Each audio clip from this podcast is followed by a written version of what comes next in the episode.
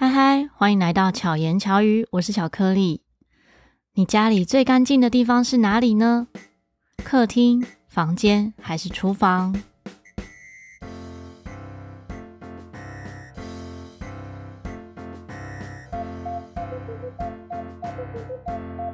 自从我妈妈当保姆之后呢，我们家的地板都一直非常的干净。在妈妈刚当保姆的时候，那时候我们是每天除了用吸尘器吸地板之外呢，会用蒸汽拖把来擦地。那因为蒸汽拖把会有热度嘛，又有杀菌的效果，所以地板就很干净。后来觉得，哎，这样有点累，因为每天要用蒸汽拖把，其实是蛮累的，所以就买了扫地机器人。那一台扫地机器人呢，它可以一天晚上就扫地拖地三次。在反复擦拭的状况下，我们家地板就蛮干净的。到最近呢，我老公又买了另外一台是拖地机器人，它其实也是扫拖，只是我们变成一台机器人专门在扫地，另外一台机器人专门在拖地。那扫地拖地的工作分开来的时候，比较不会让那个拖地的抹布弄脏地板，因为我们的地板不是那么平，所以有时候可能。只用扫地机扫拖的时候呢，会有一些凹陷的地方，其实会卡一点点脏，就还需要再用抹布来把它擦干净。那现在他们两位机器人呢，一起工作的时候，哇，地板就变得非常干净，是那种踩起来都觉得好舒服的感觉。我现在没有在夜配扫地机器人还拖地机器人，只是在踩这个地板的时候。就突然有一些感受，觉得哇，我家现在最脏的地方是哪里？是我的房间。为什么呢？因为外面的地板一天扫拖三次，可是房间呢，进到房间就睡觉了。我大概一个礼拜才会擦一次地板。但是不管房间是位于哪一个空间，灰尘都不会减少的，灰尘真的是无所不在。会让地板变得哎，好像踩起来没那么干净。那么有时候我可能比较有时间，我就一个礼拜可能擦地板两次，已经有这样子在擦地板了，还是觉得不太够干净。前几天呢，我心血来潮就用湿纸巾来擦地板，就发现哇，怎么这么脏？就用抹布擦的时候都没有感觉，但用湿纸巾擦的时候。觉得超脏的，就比我想象中的脏。这样讲起来，大家会觉得我好像很脏。其实没有，我真的是有整理家里，只是可能使用的工具不一样，然后才察觉到说，原来一直使用的空间，可是没有去注意它的时候，其实那一个污垢是会累积的。然后没有去正视它的时候，它就是会脏。就跟我们的外表和内心其实是一样的。我们外表平常每天要去见到不同的人，所以出门一定会打扮嘛，至少你会整理得干干净净的。但反观到我们的内心，我们有没有常常整理自己的心？我们的心是不是也是这么干净呢？是不是也有好好的扫尘除垢？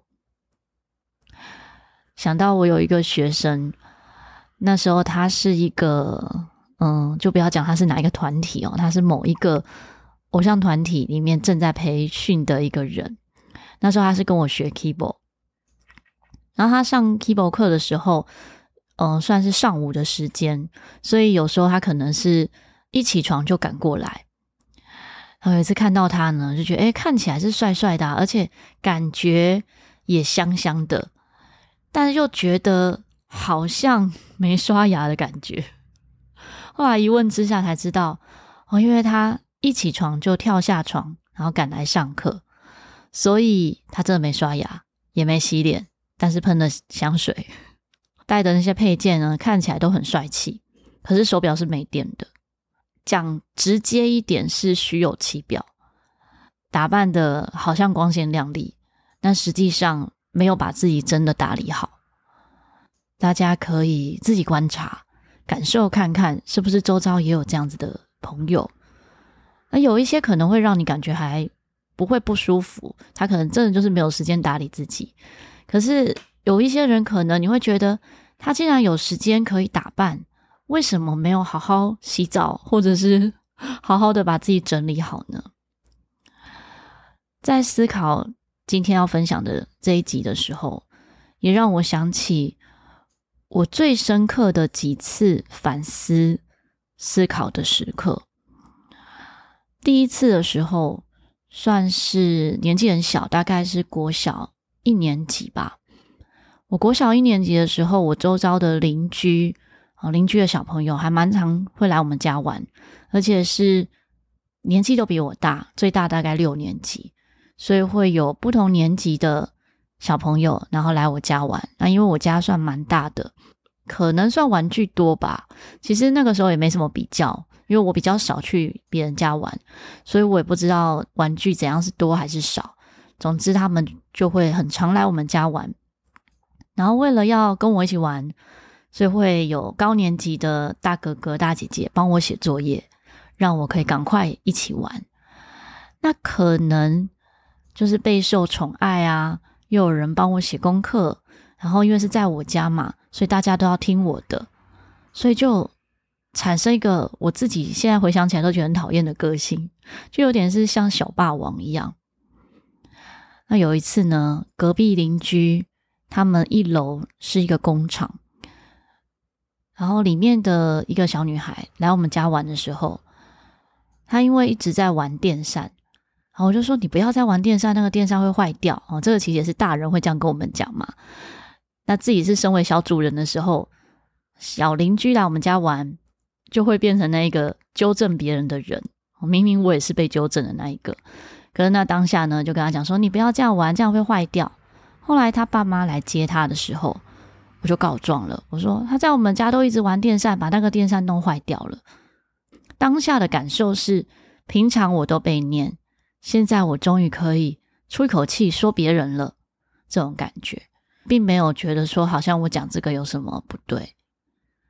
隔一会呢，我想要再去找他玩的时候，去到楼下，然后在窗户边看到他被爸妈打得很惨很惨，我觉得超级超级难过，是一种我害了他的感觉。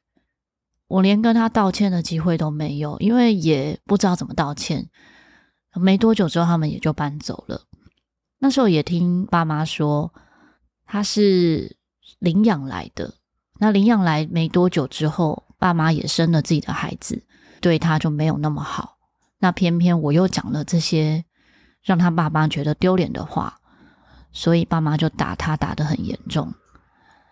那一次，我觉得我好讨厌自己哦，我怎么会说出这么讨人厌的话，害他被打？再来一次比较深刻的印象呢，是我刚刚前面讲我小时候的脾气不好嘛。就是那种可能就是小公主的个性。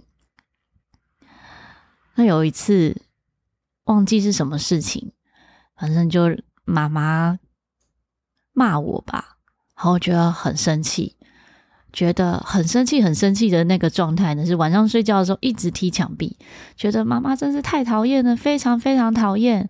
然后我再也不要跟妈妈好了，这样。可是当我睡着起床的时候，突然觉得我这么爱妈妈，妈妈还这么爱我，我为什么会讨厌妈妈呢？明明就是我自己不对，我为什么要做这样的事情，或者是我为什么要讨厌他？那当然，经过这小小时候的这几次的反思，也让我可能养成了思考，去思考自己。有没有哪里做错，或者哪些地方是要反省的？这样的习惯，当年纪更增长，遇到事情更多的时候，其实也会回想以前的一些应对进退，或者跟别人谈话的过程中，也许不小心伤了别人，可是那个话已经说出去了，那个当下已经没有办法改变了。真的能够改变的是，我思考到这件事情之后的现在，我要怎么样面对我的未来，面对每一次需要去处理事情的那一个当下。前一阵子呢，一堂课，某一个学生他的个性是属于比较暴躁的，很容易生气的那一种，但是他又用一种很用力、很有礼貌的语气回话。我不知道大家这样听不听得懂。那一次的课程呢，因为算是课程的期末，然后会每个同学。演奏一首曲子，然后我会每个同学都会调整，说应该要怎么样吹奏会比较好。啊我也希望同学们在未来表演的时候，或者是在街头演出的时候，是让大家认可的。所以，对于已经有在表演的同学，其实我的心里面的要求就会比较高。但是每个人的接受度其实是不一样的。那这位同学呢，他其实没有办法接受我对他的调整，所以他就讲了比较不好听，在场的其他同学们听起来都觉得很不舒服的话。如果是以前的话，我可能会跟他争辩，我可能会跟他解释我为什么要这样做。而在那当下呢，我直觉的反应就是跟他道歉，我说真的很抱歉。对不起，让你有不好的感受，让你今天上课感觉不开心。可是这不是我的本意。如果你真的觉得很不舒服，我郑重跟你道歉。那个道歉他有没有接受？其实我也不知道，因为他一直到下课呢。正常来讲他会跟我说再见，但是下课的时候他还没有跟我说再见就走了，所以也可能。他没有真的接受吧？可是我在这个学生身上真的花了很多的时间和心力。他常常也会以前呐、会是那种晚上打电话来问问题。后来我就告诉说学生不要再打电话给我了，就说可能问的这个问题会因为时间的关系，比如说很晚了，然后而有其他的情绪。那他听不懂的状态，其实不管哪个时间讲，他可能都没有办法接受，或者是听不懂。所以又在这么晚的时间去被调整的时候，更不好。那在这个学生身上，我看见什么？其实我看见我跟爸爸相处的状态，我就回想到以前跟爸爸相处的时候，有时候他可能。还没有开口说话，我就有一种莫名的怒气，我就有一种莫名的先入为主，知道他要怎么样对话，或者是知道他要怎么样表达的那一种状态。那这个会不会互相影响呢？我觉得是会的。可能他当下也许没有要这么生气吧。那到底是先是我心里面有这一个怒气而影响到他，还是他影响到我？这个就不知道。但是总是要有一方先放下。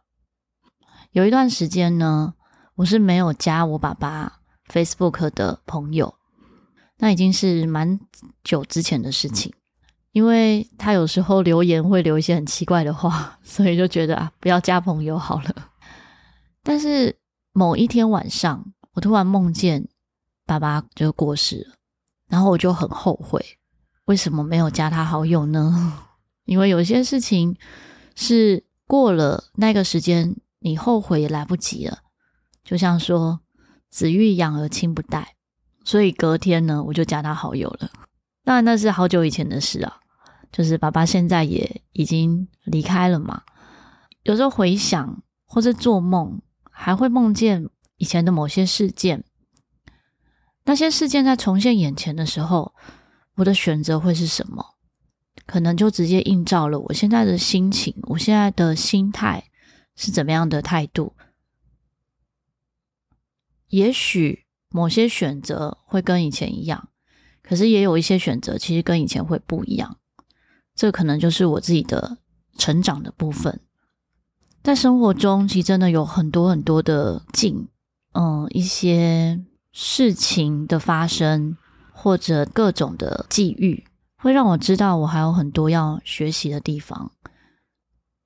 可是这些学习的地方，很长都是不是事件本身，而是心态面，比较往内心的。外表我可能都可以是笑着讲话，但是我内心怎么想，那个才是最重要的。我一样是笑着讲话，我一样很有耐心的表达，可是我的内心是不是真的放下那一个情绪？这个是比当下的表达什么状态还要更重要。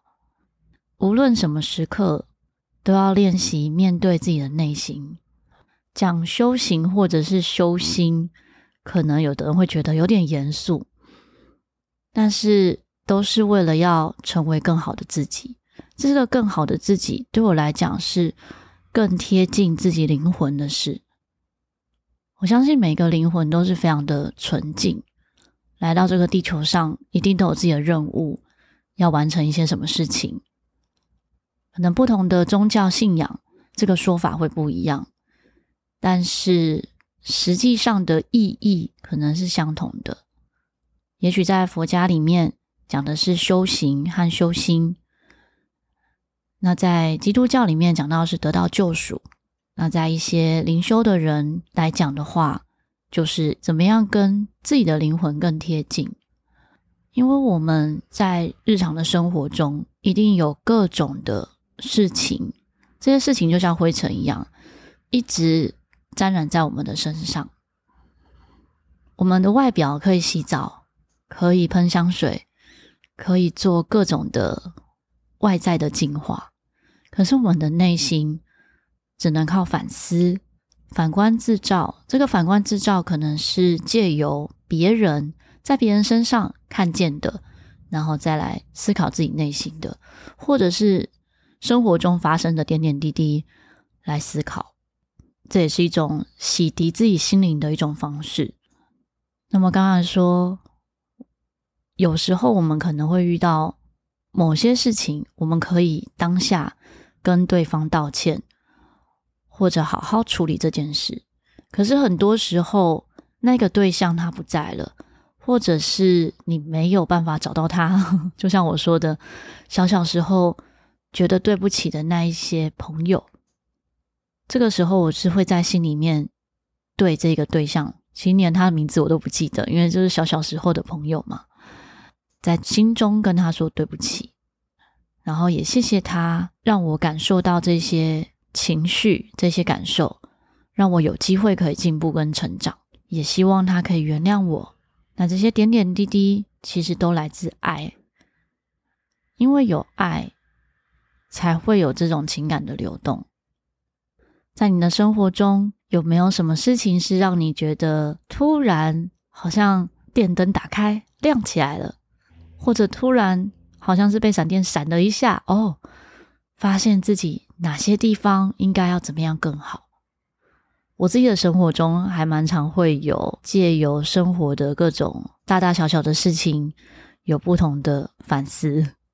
我也觉得这样子的反思是蛮有趣的。那如果你也有这样的感受，欢迎可以留言跟我分享。那最近呢，在 MixerBox 上面呢，有看到了几则留言，以及说说巧巧话里面也有几则匿名的留言，在这边跟大家分享。一则是洪汉在 EP 一零五寻找真实的自我这边的留言，他说。活出真实的自己，展现提升光明面，包容转化黑暗面，调整内心，在收放之间、取舍之间、进退之间，没有执着，俯仰无愧，就是最自然的自己。洪汉真的非常认真的回复想法和心得，每一次呢，我也觉得，哎，都跟我下一集的主题有点贴近。他今天的这一则一零五。的这个留言是不是跟我今天讲内容其实有一点点接近？再来是 EP 一零四，也是林洪汉的留言。恭喜老师 Podcast 满两周年，呼应老师说的，动力不是每天都一样高，高高低低是正常的，但只要持续的前进，动力就会源源不绝跑出来。没错，这也是我一直持续的原因。每一集每一集的单口，就是巧言巧语的部分，周二的这个部分呢，都是各种的坚持。都会有朋友说：“哎呀，你不要这么累，你放过自己啦，停更一次没有关系啊，不要再弄到那么晚了之类的。”但是停更一次会停多久？是不是可能就一直停下去？也有可能，对不对？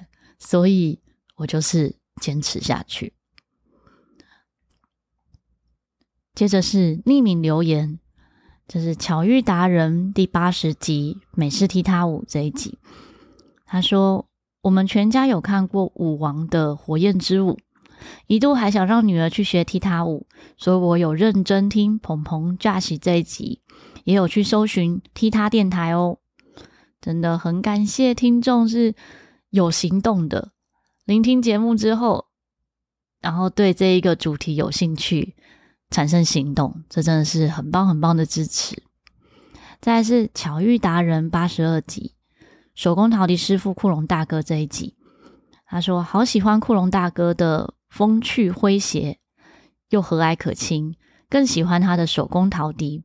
嗯，这位听众呢，本身也是吹奏陶笛，然后所以他也有收藏库龙大哥的陶笛。接着是 EP 九十六，善良是选择来的。我始终相信善有善报，恶有恶报，不是不报，时候未到。所以大家都要选择善良哦。其实善良这一集真的得到很多的回馈，也有听众呢是在表单中说他没有很喜欢善良这一集，因为他不认同这个说法。